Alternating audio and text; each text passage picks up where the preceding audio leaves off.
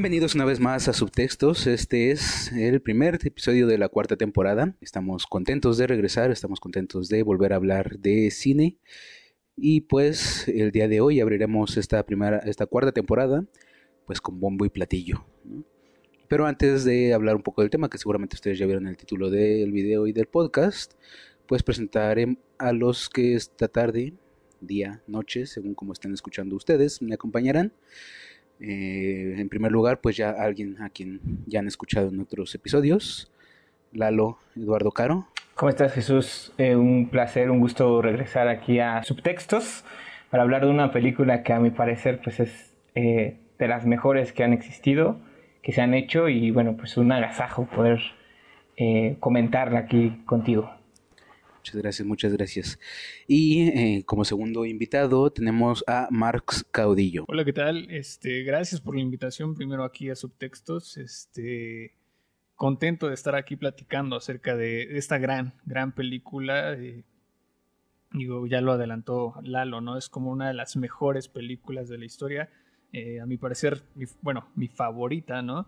Entonces creo que se va a poner bueno. Este, digo, creo que es una película da para, da para mucho tiempo y, este, y esperamos no colgarnos tanto, ¿no? También.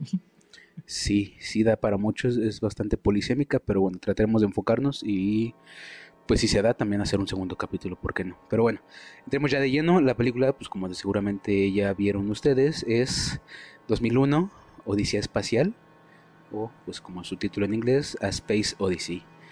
Pues bueno, un poco de esta película. Esta película fue filmada por Stanley Kubrick, quienes algunos dirán que es el mejor director de todos los tiempos. Eh, fue eh, realizada en 1968 y pues algo de lo que me di cuenta, o de como casi me lea hasta el día de hoy, es que ninguno de sus actores es conocido.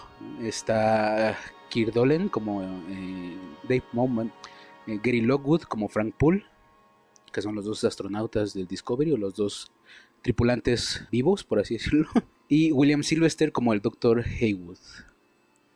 Entonces, pues son, son nombres que no hemos escuchado, que muy pocas veces hemos escuchado, pero pues entremos ya de lleno. ¿De qué va la película, Caro? Pues es una, como bien lo dice su título, es una odisea, vamos recorriendo como varias etapas de la humanidad. Eh, nos centramos como en, en dos etapas en específico, que son pues como los inicios de la humanidad, eh, y después de ahí nos vamos a un descubrimiento que se hace en la Luna y finalmente pues un viaje a Júpiter. Eh, pues la película en sí, o sea, la sinopsis pues es, eh, si la podemos este, buscar o, leer, sacarla de algún lado, pues es una película de ciencia ficción que como lo dije pues va a través de los años, ¿no? Es, hace un viaje de millones de años y pues el punto crítico, por así decirlo, de la película, pues es eh, la parte durante el viaje a Júpiter, donde pues estos dos astronautas que tú mencionas, este Chucho, pues se enfrentan a HAL 9000, ¿no? Una supercomputadora que, bueno, pues trata de tomar el control de la misión. Entonces, pues la película en sí va de eso, va de un viaje de la humanidad a través de diferentes situaciones y diferentes etapas ¿no? de la historia. Exacto, ¿algo que quieras agregar, Marx? pues creo que ya adelantaron gran parte de, este, del argumento de la película, francamente. ¿no? A mí lo que me gusta hacer mucho cuando, cuando veo esta película con alguien que nunca la ha presenciado en algún momento de su vida es este, preguntarle inmediatamente qué es lo que opinan de esta película, qué es lo que piensan, porque siempre sale una versión distinta, ¿no? Pero al mismo tiempo sale el, mismo tema, ¿no? Que es principalmente la evolución, ¿no? Ya podremos escarbarle un poco más acerca del superhombre o la violencia en, otros aspectos, ¿no? todas esas cosas que es la verdadera carnita de la película. Pero eh, siempre me gusta esa parte de la interpretación de cada persona, ¿no? Porque es una película sumamente visual, ¿no? Y, y se presta mucho a que sea la interpretación particular cada uno. Creo que faltaría solamente como de, terminar de explicar que la película, digo, para fines de la, eh, de la plática, la película está dividida como en tres capítulos. La primera se llama El amanecer del hombre, que es justo esta parte, que, la, parte inicial, que es en los albores de la humanidad, como dice el título, cuando la humanidad empieza a ser humanidad. Eh, también ese capítulo retoma un poco de pues el año 2001 en esta ciencia ficción. El segundo capítulo se llama eh, Misión a Júpiter o Jupiter Mission 18 Months Later, que es 18 meses después de lo que pasa al finalizar el primer capítulo.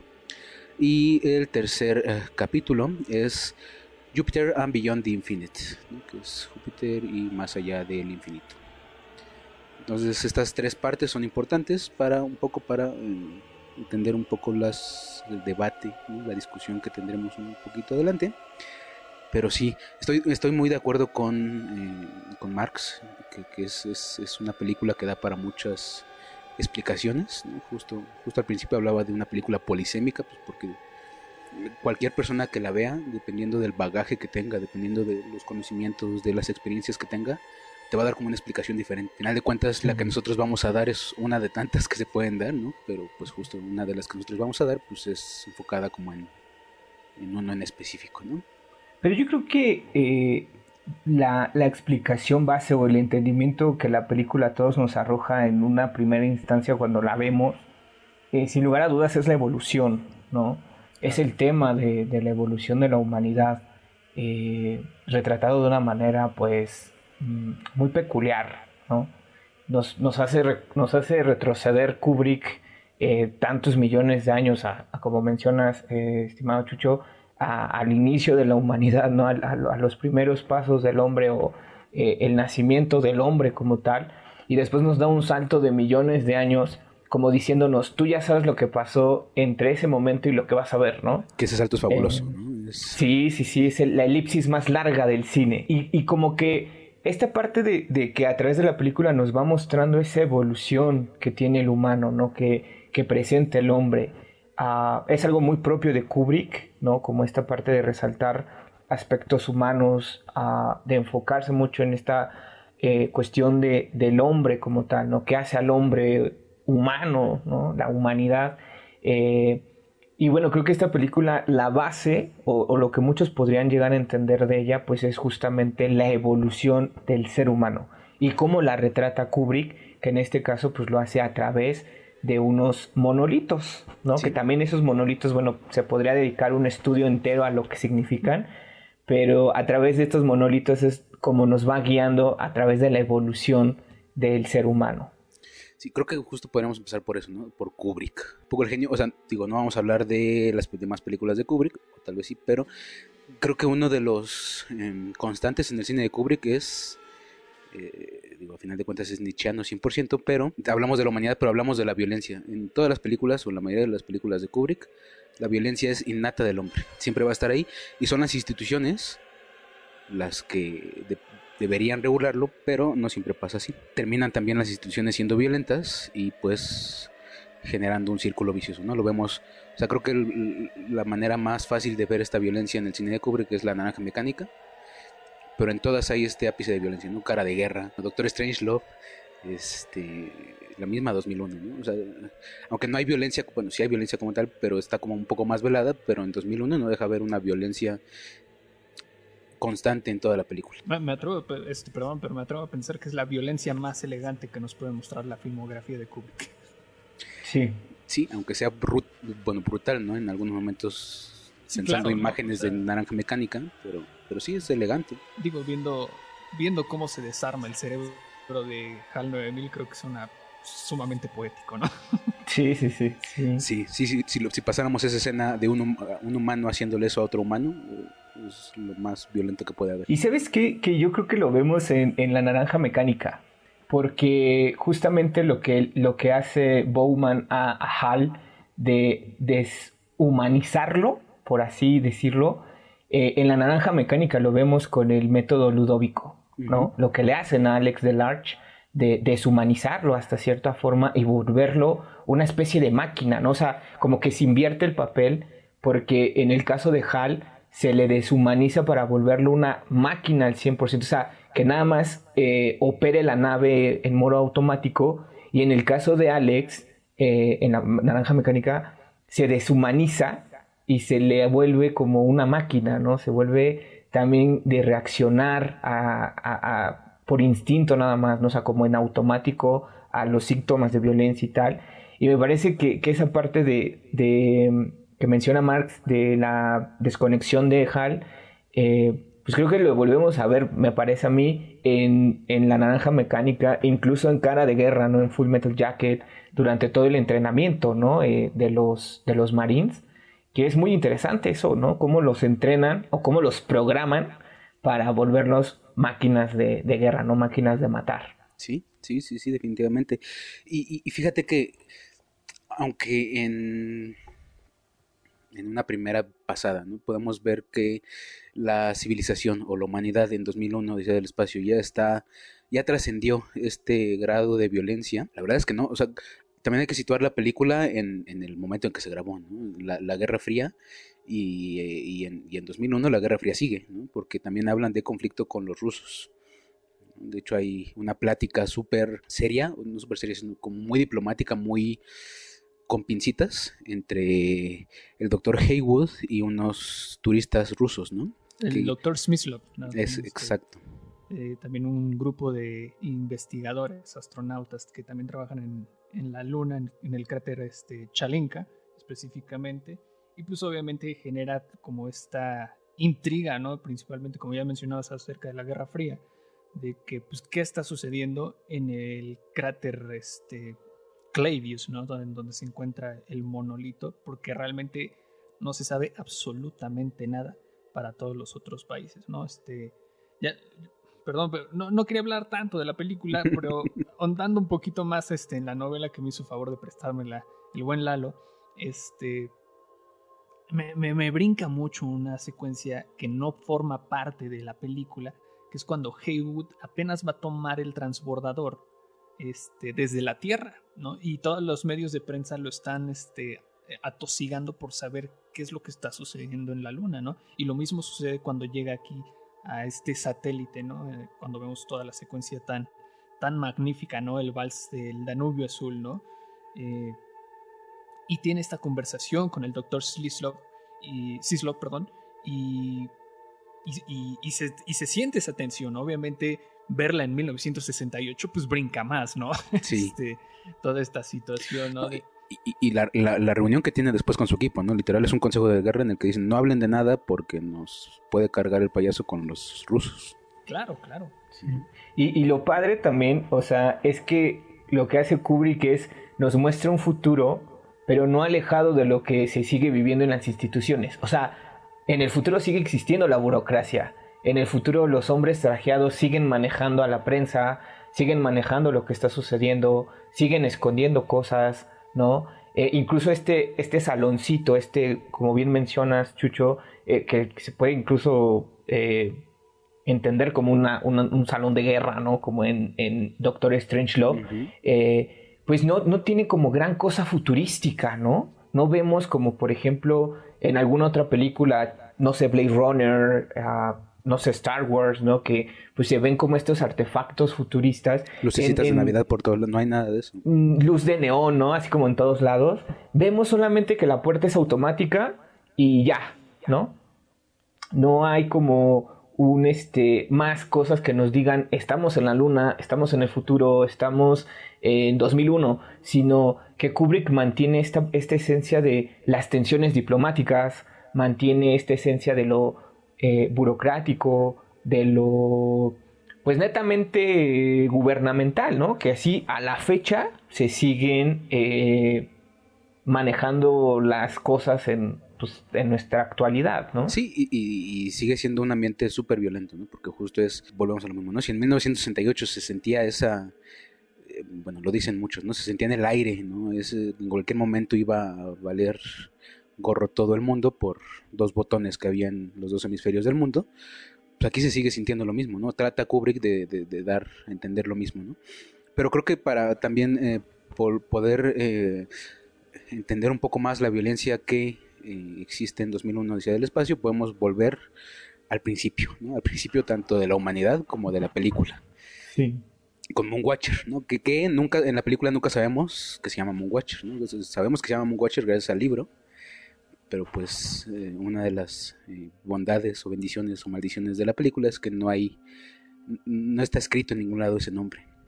Pero pues Moonwatcher es el protagonista de, la de los primeros 20 minutos de la película y, es relevante pues porque es la primer entidad mm, terrestre que toca el monolito. Y, podemos entender que este, este personaje se vuelve nuestro antecedente, ¿no? Es del que descendemos. Sí. Y me parece, perdón, perdón, Chucho, pero me parece que a partir de aquí, a, a partir de que encuentran al monolito, Kubrick nos, da, nos dice algo.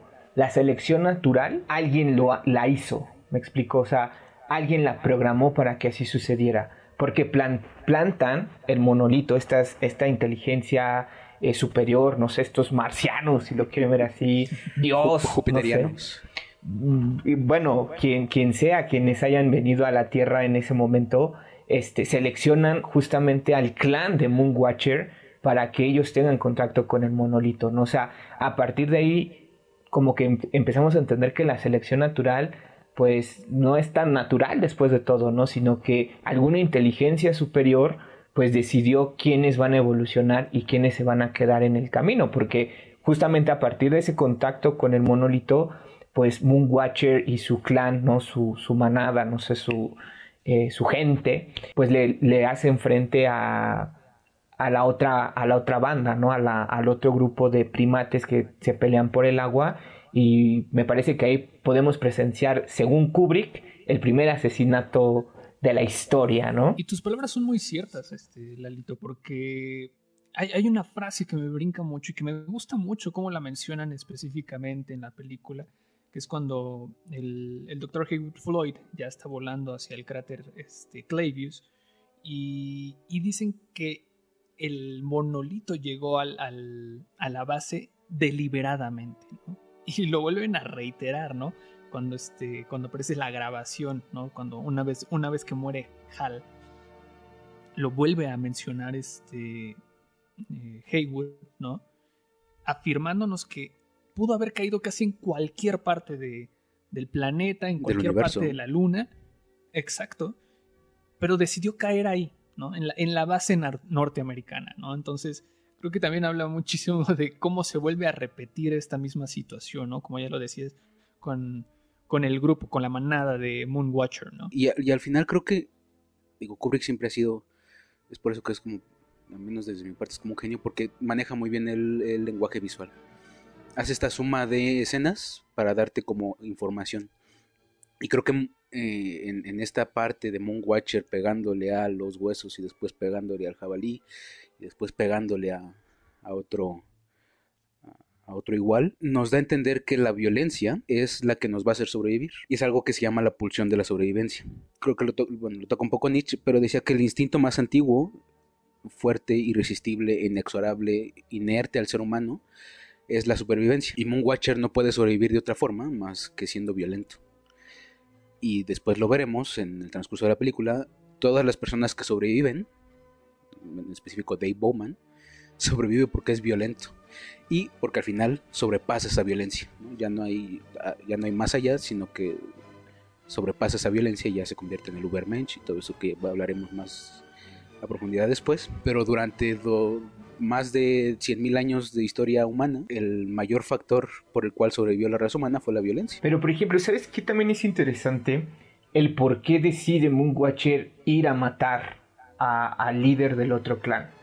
Porque, por ejemplo, en el libro que menciona eh, Marx, y bueno, tú también lo, mencionaste, incluso relatan un episodio en el que él va a enfrentar, junto con otros eh, miembros de su clan, van a enfrentar al jaguar y lo matan.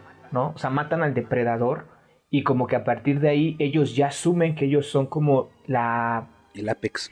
Eh, sí, ¿no? La, como los nuevos eh, depredadores, ¿no? Eh, o, los que van a mandar ahora en, en, esa zona.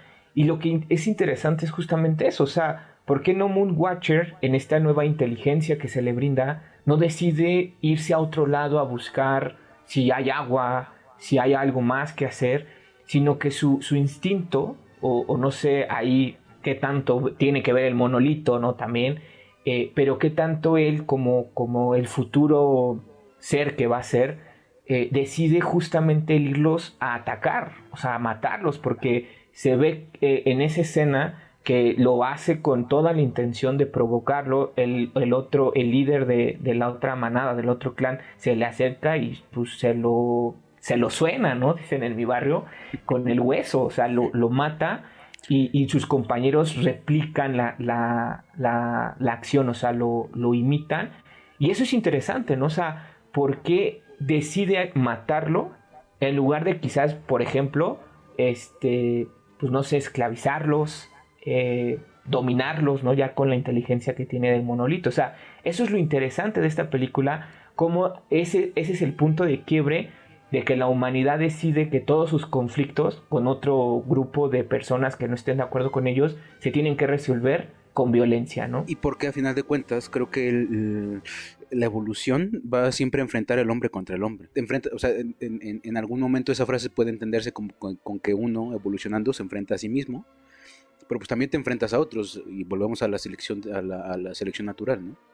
Que aquí ya no es una selección natural, porque ya es alguien que tiene intelecto y que sabe armar herramientas y ya no es el más fuerte, o sea, ya no es el que tiene más fuerte ni las, ya, no es el jaguar, ¿no? Que tiene las garras más, más filosas o los dientes más largos o la velocidad, o, tiene más, o es más veloz, ¿no? Sino ya es quien tenga la mejor herramienta. Y eso pues con esta elipsis también se, se, sigue reforzando esa idea, ¿no? El hombre, si no tuviera toda esta herramienta, toda esta tecnología, no hubiera evolucionado de la manera en la que evolucionó.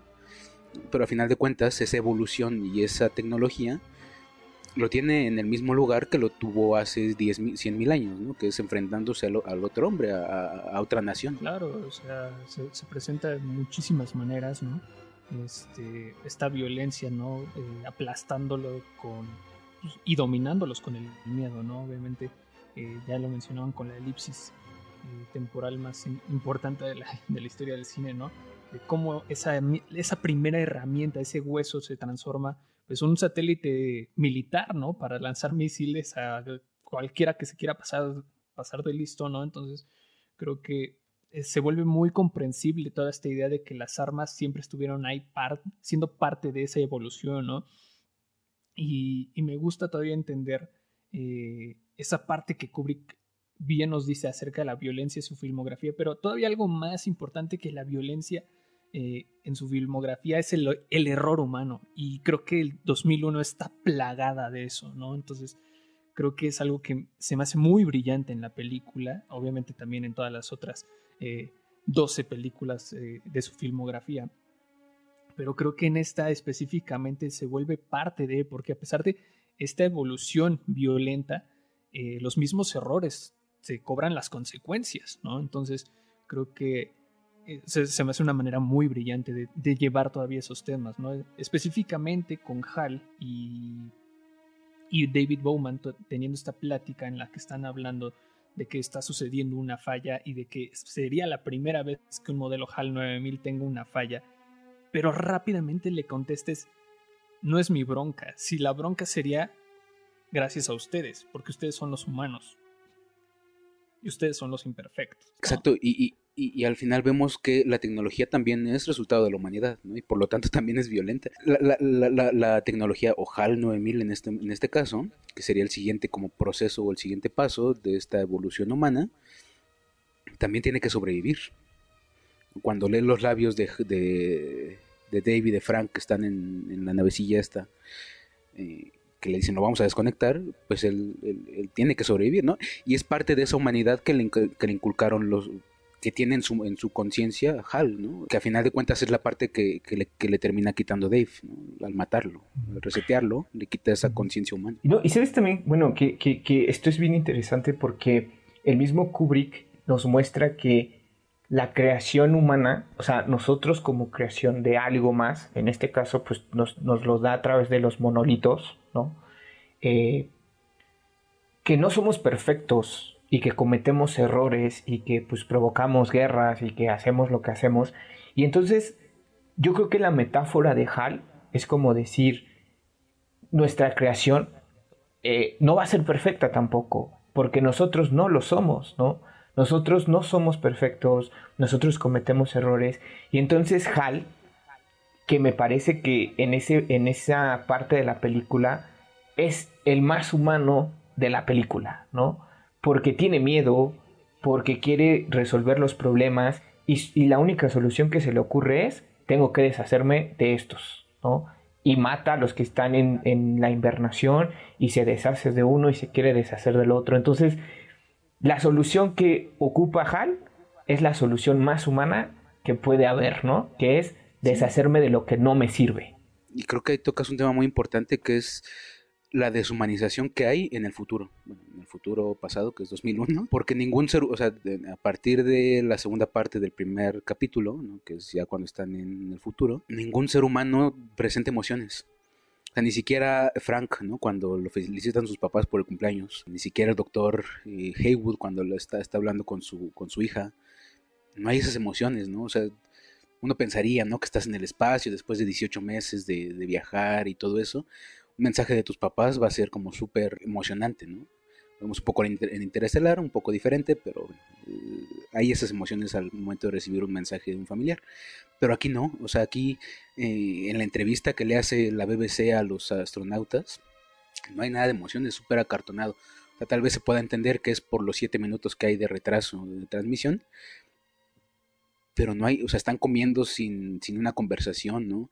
Eh, creo que las, las, únicas emociones, bueno, no creo, ¿no? Las únicas emociones que, que, que, se ven en esa parte son de Hal, ¿no? Al expresar lo bello que es un dibujo, al, al, suplicar porque no lo maten, ¿no? Creo que es, esa es la parte más sublime, por así decirlo, de, de, de las emociones, o como la parte más emocional de, de, un actor dentro de 2001, o sea, del espacio. No porque sean malas actuaciones, sino porque también es, creo que es algo de lo que nos trata de decir Kubrick, ¿no? Que, el futuro a final de cuentas nos puede deshumanizar de, de, esa manera, pues porque ya están las herramientas que nos permiten sobrevivir. No necesitamos las emociones, que también es un instinto, es parte de un instinto de sobrevivencia. Claro, ¿no? El trabajo de Douglas Rain este, como HAL 9000 es impresionante, ¿no? O sea, eh, mucho se le criticaba en su momento acerca de que pues, las actuaciones eran malas, pero pues era la razón de ser, ¿no? De que fueran así todos estos personajes. Y pues nos regalan un HAL 9000 que ya bien lo mencionas, ¿no? Emocionado por el arte, emocionado por eh, cumplir sus misiones, pero al mismo tiempo con el temor, ¿no? De ser asesinado, ¿no? Y vemos naves que bailan. claro, sí, es, naves que bailan, exacto, ¿no? O sea, eh, es, es, es, increíble cómo el, toda esta tecnología termina cobrando mucha más vida que los mismos seres humanos, ¿no? Entonces, habla, habla muchísimo de, toda esta deshumanización que bien mencionas y que, pues bueno, va teniendo este, eh, nuevamente otra evolución, por así decirlo, en la secuencia final, ¿no?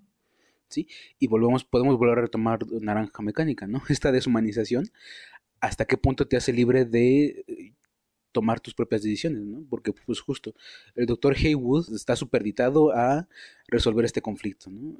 No hay como, en ningún momento vemos que, salvo Bowman al final, que tome una decisión por sí mismo. Este también libre albedrío, también creo que podría ser una de las lecturas, miles de lecturas que tiene 2001, ¿no? El único que es libre de decidir hasta cierto punto, porque lo matan, es, es, es Hal, ¿no? De, de decidir que él puede tener el control de la misión. Pero es una decisión programada, ¿no? O sea, porque él incluso en algún momento dice que si siente que los tripulantes no son capaces de, de, seguir con la misión o de completarla, él tiene que tomar el control, ¿no? Entonces es una decisión programada también hasta cierto punto, ¿no? Y yo me, me parece que, que, sí, lo que mencionas es muy, muy puntual, de que realmente la única decisión real de la, de la película es lo que decide Bowman cuando entra al, monolito, ¿no? Cuando es la entra a la puerta de las estrellas para ver qué hay más allá, ¿no? Es la primera decisión porque pues no sabe realmente de qué va la misión, no les dicen qué es la misión que van a hacer en Júpiter y pues solamente lleva algunos eh, algunos pedazos de pues sí, vaya, perdón la repetición, pero algunos pedazos de, de la información y al final él decide entrar, ¿no? Porque a lo mejor la misión podría ser quedarse eh, en invernación a que llegue otra nave, eh, esperar, ¿no? Y no, decide entrar y bueno, pues ya sabemos lo que viene después, pero sí me parece que esta parte de que Hal sea el más humano en, en esta eh, segundo capítulo de, de, la película, tercer capítulo, es bien interesante porque justamente nos habla de cómo en un intento de alcanzar la perfección, ¿no? Eh, pues realmente no la, nunca la vamos a lograr, ¿no? O sea, ni el ser humano, ni las creaciones del ser humano, porque pues reitero, ¿no? Es, es una visión imperfecta la que nosotros tenemos de la perfección. Suena muy redundante, pero Hal es la prueba de ello, ¿no? Que su única salida es lo que hemos hecho a través de los años, que es declararle la guerra a los humanos, eh, termina matando a algunos y bueno, pues es, es lo poético, no sé si decirlo así, de esa parte de la película, ¿no? Que, aquí podemos entrar un poco con polémica y debatir sobre si la decisión de matar eh, está programada. O sea, la decisión de tomar las riendas de la misión sí es programada, 100%. Pero yo consideraría que pudo haber, pudo haber tomado otras formas de tomar la misión. ¿no? A final de cuentas, él decide matarlo. Eh, la decisión de matarlas es de él. No, hay, no hubo una programación que le dijera, si todo sale de control, mátalos. ¿no? Creo, que, creo que la decisión es de él, 100%. Y eso, ¿sabes a qué nos recuerda Chucho Marx? A lo que hace Moonwatcher al inicio. ¿Por qué Hal decide matarlos y por qué no decide dejarlos en invernación nada más? O sea, es lo que hace Moonwatcher al inicio, ¿no? Decide matar, decide deshacerse del otro clan. Y es lo que hace Hal. O sea, lo volvemos a ver en la película, esa decisión de no me sirves o eres una amenaza para mí, me deshago de ti. Y a final de cuentas, pues Bowman es el que sobrevive. Y con Bowman pasa algo muy importante que sí es la evolución como tal, ¿no? ¿Por qué? Porque él ya no tiene en primera está solo, ya no tiene a alguien a quien eh, con quien continuar este proceso de evolución violenta. Y pues porque ya mató al ser más perfecto del universo, ¿no? Que era la máquina. Entonces ahí es cuando nace el superhombre. Pero para hablar del superhombre también me gustaría eh, regresar un poco al inicio, inicio de la película. Eh, primero escuchamos este sonido ambiental, que no me, se me olvidó ahorita cómo se llama, la pista de audio. Es atmósferas de Giorgi Ligeti. Atmósferas, sí, cierto, atmósferas. Y la, pantalla está en blanco y nada más se ve el. Eh, bueno, después se ve el logotipo de la MGM. Pero después empieza a escucharse una melodía clásica de Strauss, que es Así habló Zaratustra. Y como todo lo que hace Kubrick, esa melodía no está ahí por accidente. Si, recuerdan al principio de la, conversación, empecé diciendo que, Kubrick en general es muy nietzscheano, porque habla de la violencia siempre, porque tiene todo esto de el eterno, el eterno retorno, como en muchas de sus películas. ¿no? En Naranja Mecánica también hay un eterno retorno a los principios, al, principio de la historia de Alex, todo eso. Pero la, música que se escucha es Así hablo Zaratustra, o Also Sprach Zaratustra que es uno de los libros de Nietzsche, y es uno de los libros en donde habla del Ubermensch o del superhombre. Y solamente como para terminar de hablar, por mi parte de esta, de esta, de la, música, solamente se escucha en tres partes. Una es al inicio de la película, cuando vemos eh, en, una alineación la luna con la tierra y el sol. La segunda parte es cuando Moonwatcher aprende a usar el hueso como un arma, cuando está destruyendo los, los huesos del tapir o jabalí. Y la tercera es justo al final, ¿no? Cuando mm, Dave Bowman eh, evoluciona al Ubermensch o al niño de las estrellas. Entonces, está usada la, la, melodía en los momentos evolutivos más grandes de la humanidad. Claro, digo, este, hay, hay muchísimas cosas que podemos platicar acerca de, de la música específicamente. Eh, obviamente también del Danubio Azul, pero creo que eh, así hablaba Zaratustra, creo que es lo más brillante de esta película ya lo dices, ¿no? Aparece tres veces en la película. Y tiene su razón de que sean específicamente tres veces, ¿no? Esta idea de que es primero el simio, el humano y luego el superhombre, ¿no?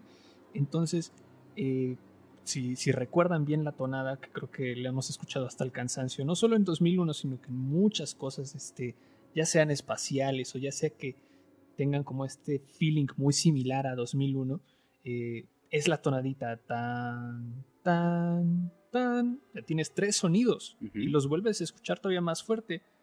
Tan, tan. ¿No? Entonces, creo que es interesante cómo te lo está, te lo está reiterando una y otra vez, ¿no? E, ese concepto del superhombre, ¿no? Y por eso, obviamente, aparece tres veces la canción en la película, ¿no? la, la pista, ¿no? Entonces, creo que eh, se vuelve muy reiterativo, pero también muy importante y simbólico, ¿no? El, nombre de, la canción, ¿no? El, nombre de la pista, ¿no? El nombre de, de, la idea de por qué la canción se llama así, ¿no? Entonces, creo que se me hace algo muy brillante de Kubrick, ¿no? O sea, de que todavía eh, convoca su, a su fanático musical, ¿no? De Kubrick, ¿no? De que si, si, si faltaba algo más que podía hacer bien Kubrick era ser conocedor de la música. Sí, y no es la única película en la que vemos que utiliza, digo, con la ayuda de Wendy Carlo en El Resplandor y en, eh, y en Naranja Mecánica, ¿no? Pero también vuelve a utilizar como estas piezas instrumentales clásicas de una manera totalmente magistral. Y un poco para aportar a lo que decía sobre el Danubio Azul, no hay forma de que alguien escuche el Danubio Azul e imagine algo sobre el espacio. Cuando el Danubio Azul ni siquiera habla sobre el espacio, no habla sobre un río en, en mitad de Europa.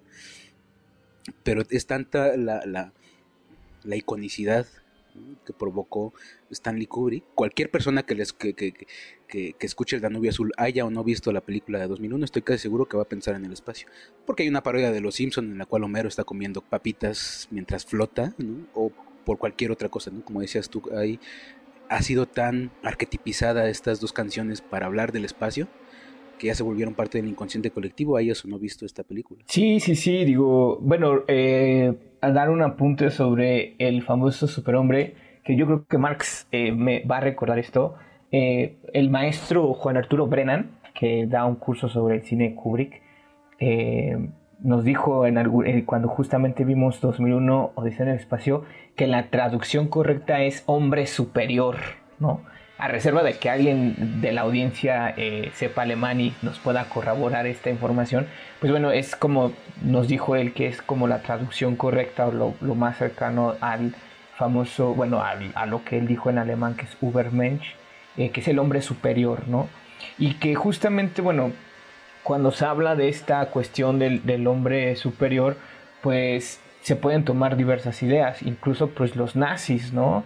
Eh, se, agarraron de ahí para sus ideas de la eh, cuestión racial y tal, pero bueno, cuando uno lee y, sabe a lo que se refería Nietzsche, es pues justamente esta parte de superar todo lo que somos como seres humanos, ¿no? Todos esos valores, a todo eso que nos hace humanos, pues poderlos superar y eso es lo que nos va a ayudar a evolucionar a un siguiente, em, a un siguiente paso, ¿no? A un, a un siguiente eslabón, no sé cómo expresarlo, que al final pues es lo que vemos en el final de la película, ¿no? Y que a través de los de la película sí vemos una evolución, pero se siguen los mismos pasos, que es la violencia. Justo rescaté de, de, de, de, Así habló Zaratustra eh, eh, una parte que creo que tiene que ver con la última parte, ¿no? Con Dave Bowman un poco antes de entrar a este agujero de gusano, que en la película vuelvo a lo mismo, no sabemos que es un agujero de gusano, solamente es un portal psicodélico y cuando Dave Bowman está ahí ya mató a Hal, ¿no? ya no tiene nada con qué volver a la Tierra y todo eso hay una frase, que, bueno, es un párrafo que es nos da como una visión diferente de esa escena, ¿no? Y la voy a leer textual, es un poco larga, pero bueno. Dice, este árbol se encuentra solitario aquí en la montaña. Ha crecido muy por encima del, del hombre y del animal. Y si quisiera hablar, no tendría a nadie que lo comprendiese. Tan alto ha crecido.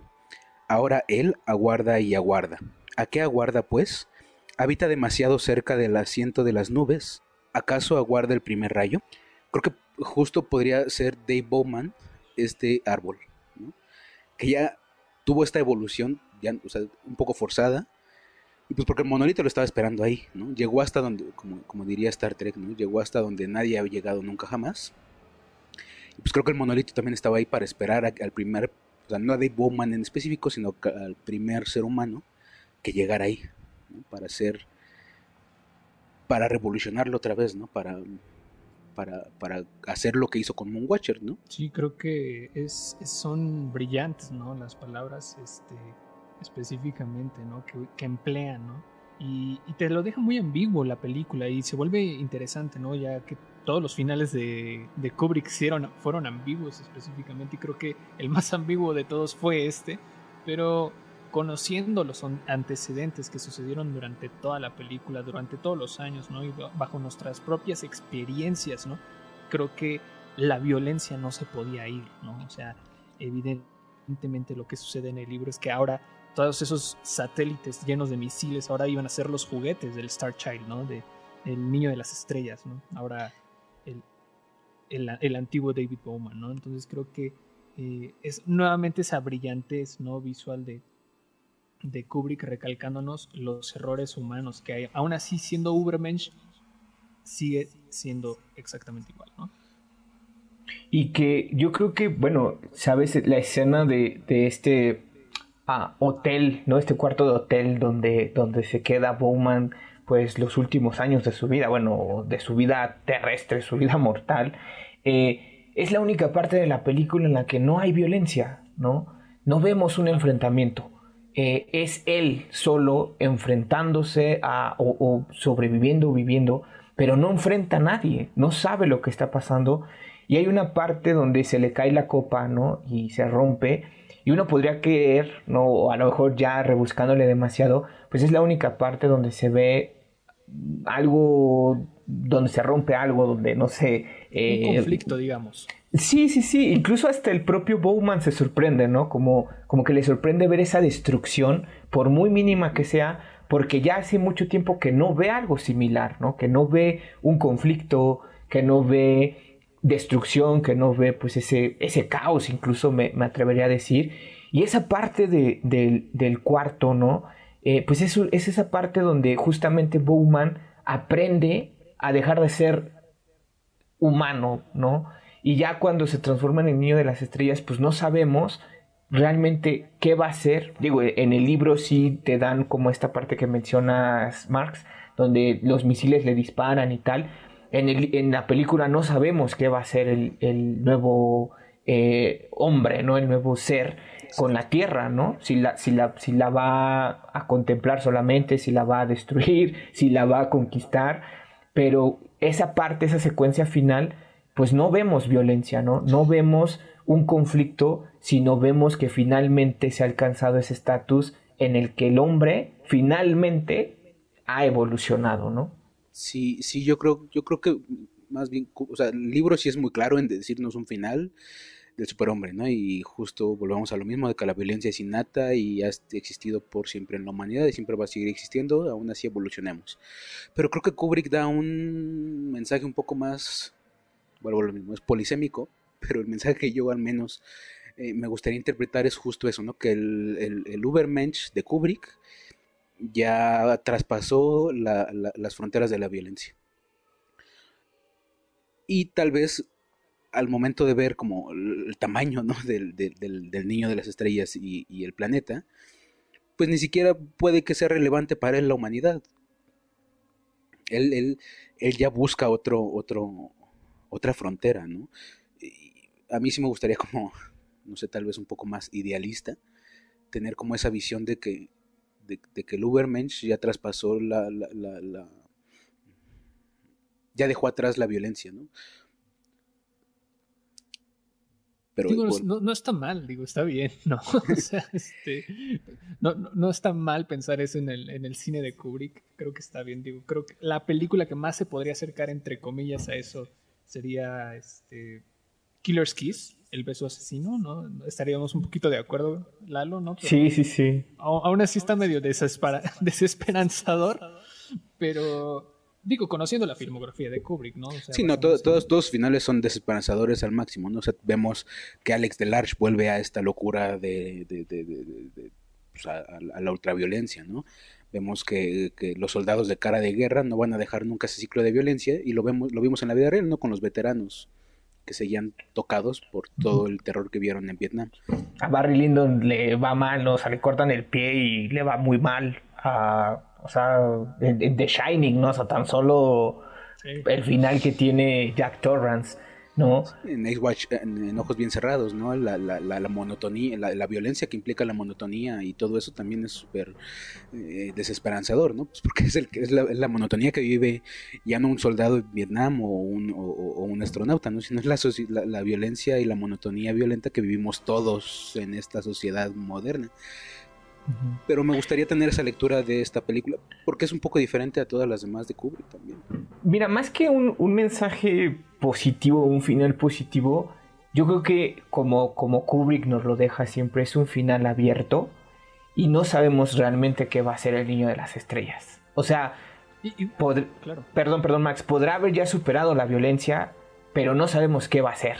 O sea, cuál es su próximo eh, paso, ¿no? Su, su próxima movida. Entonces, pues es ese final, ¿no? O sea, uno podría pensar, ah, a lo mejor trae paz y amor como el señor Burns en el capítulo de los expedientes secretos, ¿no? Eh, que se les aparece a todos con ese mensaje. Les traigo paz. Pero no sabemos realmente qué va a hacer. O sea, si nos va a dominar, si nos va a conquistar, si va a destruir el planeta. ¿Qué va a hacer, no? O sea, esa es la gran pregunta que nos deja Kubrick. ¿Qué va a ser ahora el nuevo hombre, no? Y, por eso no está mal tu idea, Jesús. Creo que, o sea, tampoco, no está mal ni bien ninguna de las que acabamos de decir, porque es como de, sí estamos acostumbrados de que todo sea desesperanzador en el cine de Kubrick, pero también creo que el escuchar ideas positivas al final de, de esta película, como, bueno, es la primera vez que lo escucho, pero me, no, no, no, no me genera conflicto porque digo, pues es que está bien, o sea, Kubrick lo logró, se, se dio una interpretación más, ¿no? Eh, les quiero leer un fragmento, les quiero compartir un fragmento que, que hizo acerca de esta película en específico. Muchas veces se le llegó a preguntar a Kubrick qué era lo que significaba muchas partes de la película y él obviamente pues no revelaba nada, creo que hizo muy bien en hacer eso, pero una de las pocas palabras que dijo acerca de esta película creo que fue una de las más brillantes, se las comparto.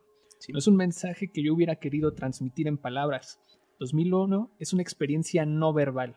Intenté crear una experiencia visual, una experiencia que evita el encasillamiento verbalizado y que penetre directamente en el subconsciente con un contenido emocional y filosófico. Y lo logró, ¿no? O sea, creo que el final de 2001, digo, creo que todos los finales de Kubrick, pero este final es el más, más, más filosófico, ¿no? El más apegado a una idea filosófica, es el más apegado a, esa interpretación del humano, es el, más pegado, es el más apegado a que sin decirte nada, te dice mucho, ¿no? O sea, verbalmente hablando, con palabras.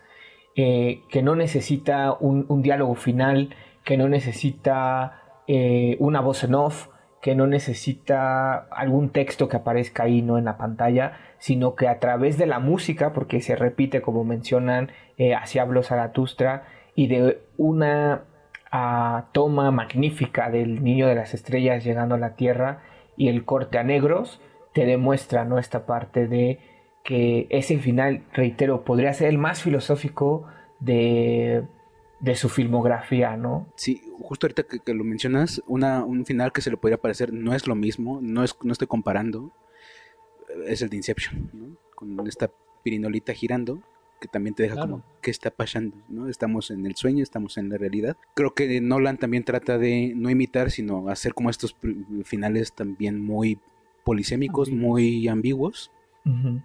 Pero pues la maestría la tenía, la, tenía eh, Kubrick, ¿no? Por ejemplo, perdón, perdón, Chucho, pero otro, otra película que digo, y perdón por mencionarla, pero que me parece que también maneja un poco esta parte de la humanidad y tal, y que en uno de los tantos cortes que tiene, este, su final yo creo que también es muy filosófico, es Blade Runner, ¿no? O sea, Blade Runner también nos deja esta parte como de este conflicto del humano, eh, y, reitero, uno de los tantos finales que tiene, porque bueno, pobre película, creo que sufrió más intervenciones que Afganistán. Este. Y que Star Wars, tú. Sí, no, no, imagina.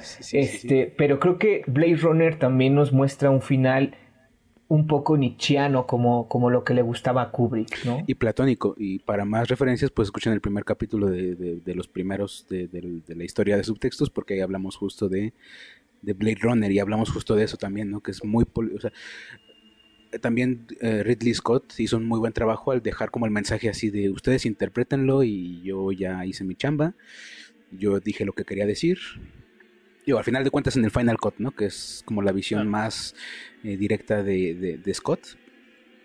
Porque no tiene voz en off y todas esas cosas que el estudio alguna vez trató de imponer.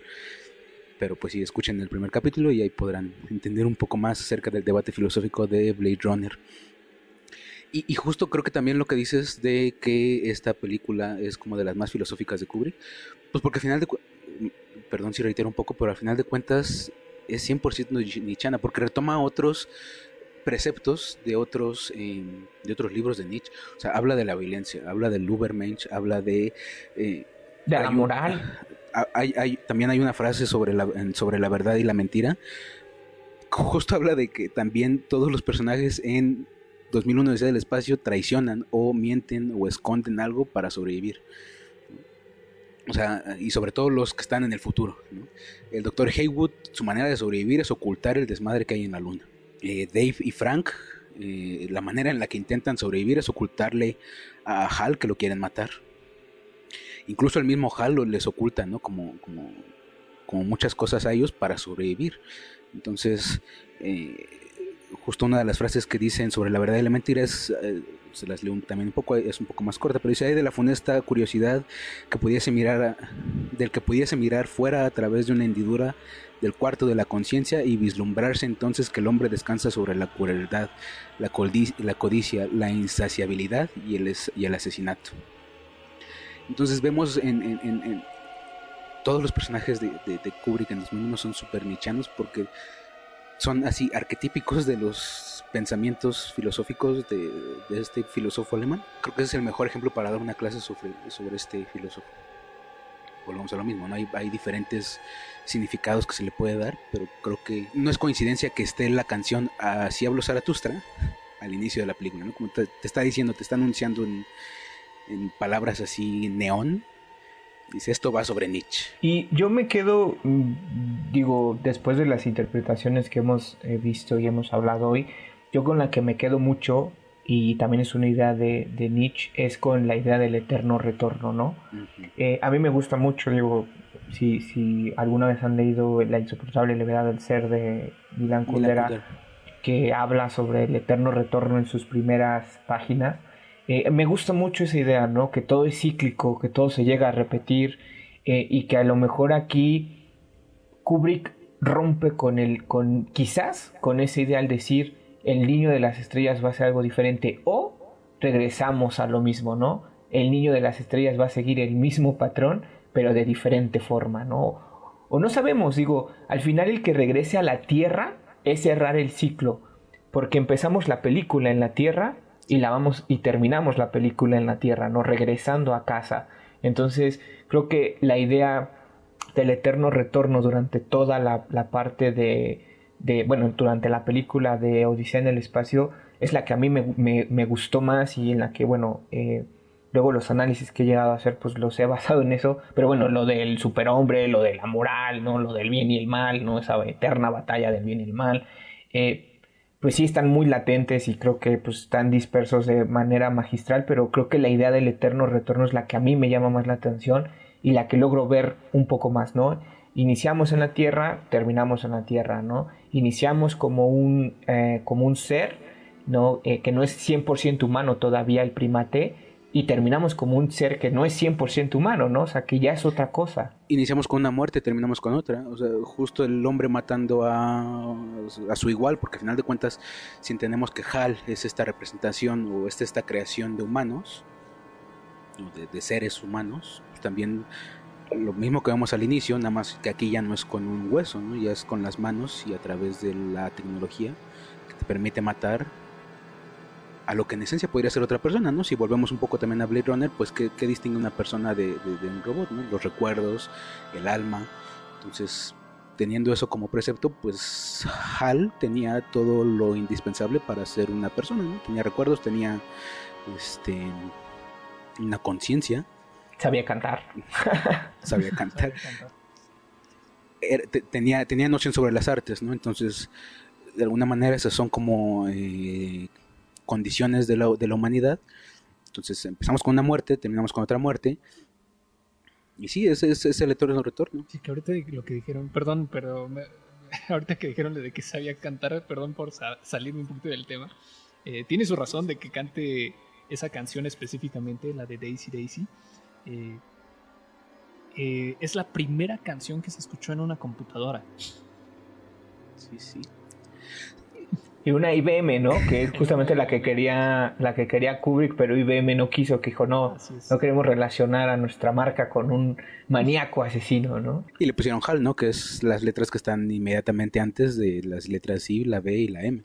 una teoría, porque incluso creo que el mismo Kubrick dijo que fue mera casualidad, ¿no? Sí, Digo, llegó a desmentir. Sí, sí, sí. Qué casualidad. Bueno, eso es, no lo sabemos, digo, no sabemos. Se lo llevó a la tumba, ¿no?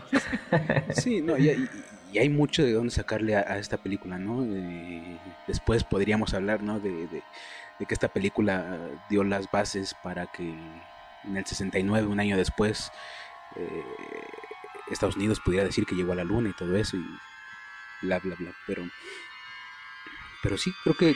que perdón, Chucho, que eso es lo, magnífico. Por eso a mí me encanta, digo, también como Marx es mi película favorita, que la película se hizo antes de que se llegara a la luna. Y, y, la exactitud, bueno, no, no exactitud, pero la forma en cómo Kubrick representa la luna, representa el espacio, no, que lo, lo trata de hacer de la forma más fiel posible a lo que podría suceder en dado caso, es magistral, o sea, es asombroso el ver cómo lo logró y que justamente un año después pues se lograra el famoso bueno, la, llegada a la luna, no, perdón.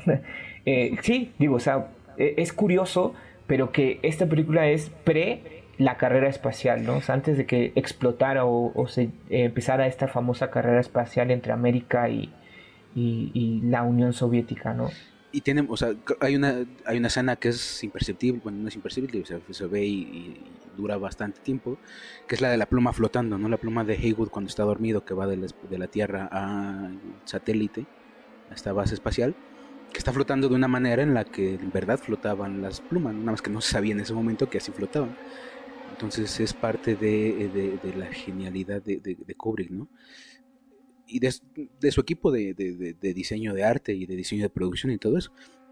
A final de cuentas, creo que es la me atrevo a decir que es la primera película de ciencia ficción seria.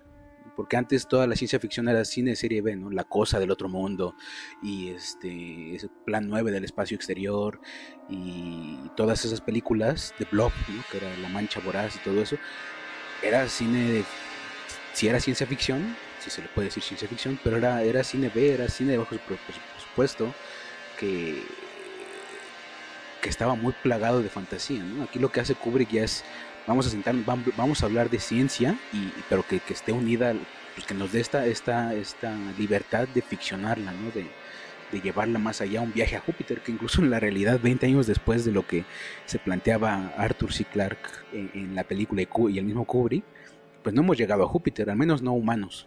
Digo, satélites sí han llegado a Júpiter, pero los humanos no han llegado, ¿no? Eh, creo que también es una parte que vemos como en muchas películas, ¿no? 2001 eh, ya nos alcanzó y no pasó nada de eso.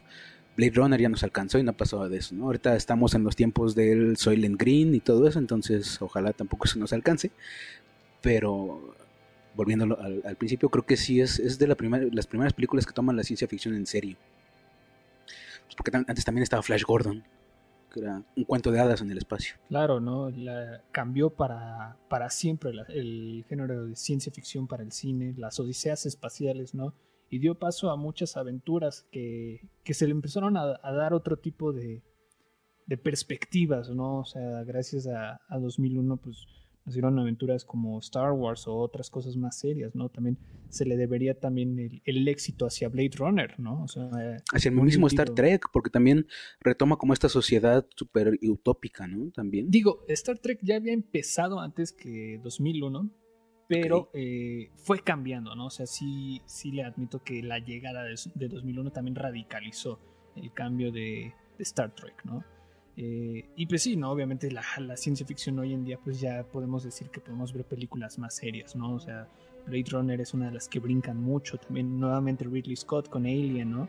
Y, y bueno, hoy en día, pues podemos hasta aventar para arriba, ¿no? Interestelar, gravedad. sí, sí, no, o sea, sí, como tú dices, radicalizó la ciencia ficción a tal modo de que hoy existen películas que tratan de, de tener como estos temas súper filosóficos algunas sí alcanzan como este nivel de perfección. Sabemos que Kubrick era perfeccionista a morir, literal, y que por poco mataba a sus actrices por repetir sus escenas más de 30 veces. Pero se dice, se dice. Y, sí, y también. Chismes de, de, set, ¿no? Exacto. Y también pues, la cara de esas actrices o de esa actriz tampoco como que lo desmiente, ¿no? Entonces, pero pues a final de cuentas sabemos de la perfección y que cualquier, eh, me acuerdo mucho de, la anécdota, ¿no? De, de, la naranja mecánica que cambian los los vasos de leche van cambiando de cuánta leche tienen, cuánta no, y nada de eso es un error. Todo está ahí. Odisea del Espacio también es una obra magistral de la perfección. Y pues, qué, lástima o qué, qué honor que ese personaje solamente haya hecho 12 películas. 13. 13. 13. 13, 13. No, todavía este, más desafortunado que no llegó a vivir al 2001, ¿no? Exacto. Y que no llegó a ser la inteligencia artificial. Ahí lo dejo. No, bueno, si esas vamos. Napoleón, hermano. Yo creo que yo hubiera preferido que hiciera Napoleón a inteligencia artificial, honestamente, ¿no? Papeles arios, ¿no? También. Ah, sí, es cierto. Y fíjense que, digo, desviándome un poco del tema, eh, yo creo que el 2001 sí pasó algo que marcó a la humanidad, que marcó el rumbo de la política, de la sociedad, de cómo concebimos el mundo que son los atentados a las Torres Gemelas. Y es muy curioso porque nuevamente a través de un, de un evento violento se genera una guerra, ¿no? Se genera la, la famosa invasión a Afganistán, a, a Irak, eh, y toda esta guerra contra el Estado Islámico eh, que emprenden los Estados Unidos. Y justamente sucede en el 2001, ¿no? O sea, pareciese eh, algo profético la, la llegada del, del, nuevo milenio, la, la cuestión que, llegamos a ver en, 2001 sobre, en, la película, ¿no? En Odisea en el espacio, sobre la violencia, sobre la supervivencia, ¿no? Que el ser humano sobrevive a través de, violencia y bueno, pues a través de, un evento tan catastrófico como fue eh, el atentado del 9-11 en, en el World Trade Center, pues llegamos a ver justamente la reacción de Estados Unidos, ¿no? Y que se sigue generando o que se sigue respondiendo a través de violencia, ¿no? Y es curioso, digo, es como un dato ahí que, que sí ocurre algo en el 2001 que nos cambia el panorama político, social, eh, incluso bélico, ¿no? Es curioso porque parece que nosotros estamos viendo la distopía, ¿no? en vez de que la distopía quede en el, cine o en la literatura o en eso, nosotros estamos viendo la distopía en vez de tener un futuro tanto cuanto idílico en el que ya tengamos colonias en, en la luna, tenemos esta distopía en la cual no hemos llegado a la luna, pero sí eh, seguimos en guerras por petróleo y posiciones estratégicas. Pero bueno, hay muchas más lecturas que se le pueden hacer a esta, a esta, a esta película. Kubrick da para mucho, ya tendremos otras oportunidades de hablar del mismo director. Y pues eh, creo que con esto podemos dar por terminado el primer capítulo de esta cuarta temporada. ¿No es así? Sí, sí, sí. Y pues bueno, eh, antes que nada, pues muchas gracias por haber estado aquí, Lalo, Marx. Este fue un honor tocar esta, esta obra maestra con ustedes. Pues bueno, esperen muchas más eh, películas. Tenemos ahí por, una, por ahí unas sorpresas. Porque pues subtexto se va a abrir un poco a otros temas. ¿no? Ya no solamente vamos a hablar de películas, sino vamos a hablar de otros productos culturales. ¿no? Ahí nos estarán escuchando para eh, seguir hablando de cultura y de dándole este, estas lecturas un poco más discursivas o, sobre los discursos que sobre, sobre la técnica o sobre sí, sobre la técnica o sobre la producción. Eh, esperen películas de todos los países, o de muchos países, no solamente gringas. Esperen también estos otros temas y pues ahí estaremos encontrándonos. No olviden que pueden seguirnos en nuestras redes sociales. Estamos en Facebook, en Instagram y bueno, en YouTube y en Spotify como Subtexto Podcast. Les pido que nos sigan, nos harían mucho favor en seguirnos, en darle like a este video o recomendar a sus conocidos, a los que les guste también intensear sobre estos temas. Eh, pues recomiéndenos, eh, hagan que nos escuchen y llegaremos a más y les estaremos dando más contenido. ¿Algo que quieran decir? No, bueno, pues agradecerle a Marx, que siempre es un placer hablar con él sobre cine y más que, más mejor dicen también en mi barrio que hablar de Kubrick con él, que bueno, los dos somos Kubrickópatas y amamos a Kubrick, nos encanta y bueno, hablar de Odisea en el espacio, que es una película que la vamos a seguir viendo y vamos a seguir encontrando cosas. Eh, muy recomendable ver la película, digo, si no lo han visto, si ya la vieron y la inmediatamente después de terminar este podcast vayan a verla otra vez, porque de verdad es una obra que vale la pena ver y ver y ver y ver. Hasta, no sé, hasta que se nos raye el Blu-ray y volver a comprar otro y gastarlo también, ¿no?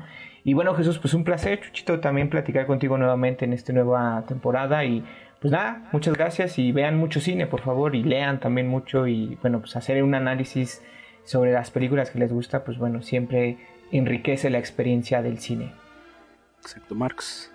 Eh, no, agradecerles a, ambos eh, la invitación. Este, normalmente estoy en programas un poquito más ñoños, este, no específicamente en estos tipos eh, de cine más artístico, por así decirlo. No me gusta decirle cine de arte, pero este pero que se, presta más a intenciarlo, ¿no? Este, muchísimas, muchísimas gracias este, a ti, Jesús, y también a Lalo, este, bien lo dice, somos cubricópatas de corazón, este, y bueno, qué, qué agasajo hablar de 2001, ¿no? O sea, me dicen eso y no lo pienso dos veces, ¿no? Eh, y sí, estamos a la orden, este, también me aprovecho para hacer mi comercial, este Adelante, Pueden encontrarme en la Cueva del Nerd, estamos en todas las plataformas de podcast, también en YouTube y en la página oficial lacuevadelnerd.com. Ahí hablamos un poquito más ñoños acerca de cómics, este, videojuegos y también series y televisión, ah, series y películas eh, enfocadas más al pues a lo ñoño, ¿no? A los superhéroes, obviamente. A lo geek a lo geek específicamente. Y también no los invito a que pasen al TikTok y al Instagram y el YouTube de Atómico 36, donde pues soy la voz de, ese canal, ¿no? También un poquito más ñoño y más ameno para los que son eh, principiantes en el mundo nerd, ¿no? Eh, y pues bueno, les agradezco la, la invitación. Súper.